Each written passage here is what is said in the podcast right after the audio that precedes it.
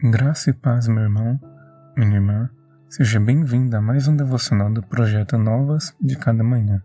Eu sou Jamil Filho e hoje meditaremos no 21º devocional da série Tempo Ordinário.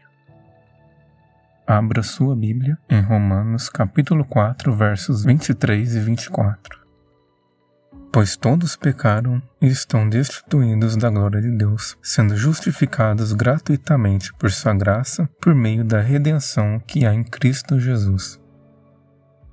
Prosseguindo na ênfase ao trabalho do Espírito Santo, o Credo Apostólico declara em seu décimo artigo de fé: Creio na remissão dos pecados.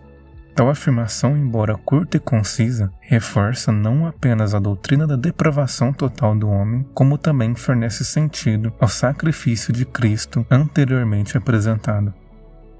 A queda colocou sob o jugo do pecado toda a raça humana. Todos pecaram e destituídos foram da glória de Deus. Não há um justo sequer, não há ninguém que não tenha se afastado e seguido seus próprios caminhos para longe do Criador todos se desviaram, igualmente se corromperam. Salmo 14, verso 3.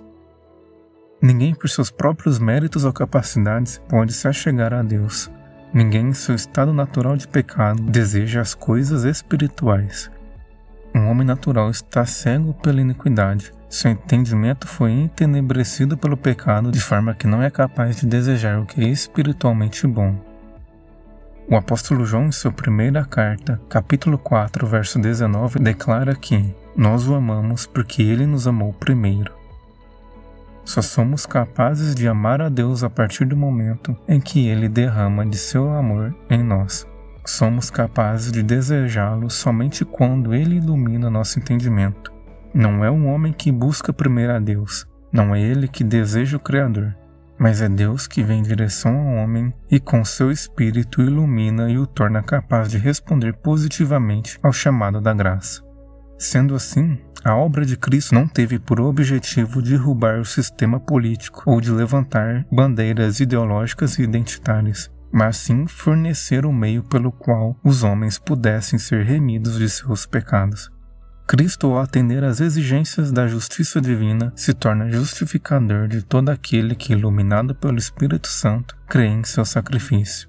É dele que provém os méritos da remissão de nossos pecados. Não é o que faço ou deixo de fazer que me garante o perdão em Cristo. Não está em mim os merecimentos, mas em Jesus, que, sendo perfeito, cumpriu toda a lei em meu favor.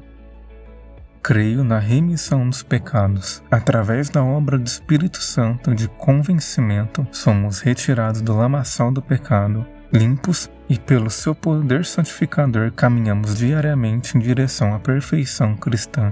Já não estamos mais sobre um império do pecado, mas enxertados na videira recebemos da justiça que flui de Cristo.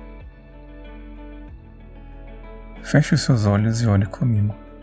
Pai, te dou graças pela tua compaixão e pela tua misericórdia. Obrigado por tua graça manifesta em teu Filho Jesus e disponível a mim através do teu Espírito.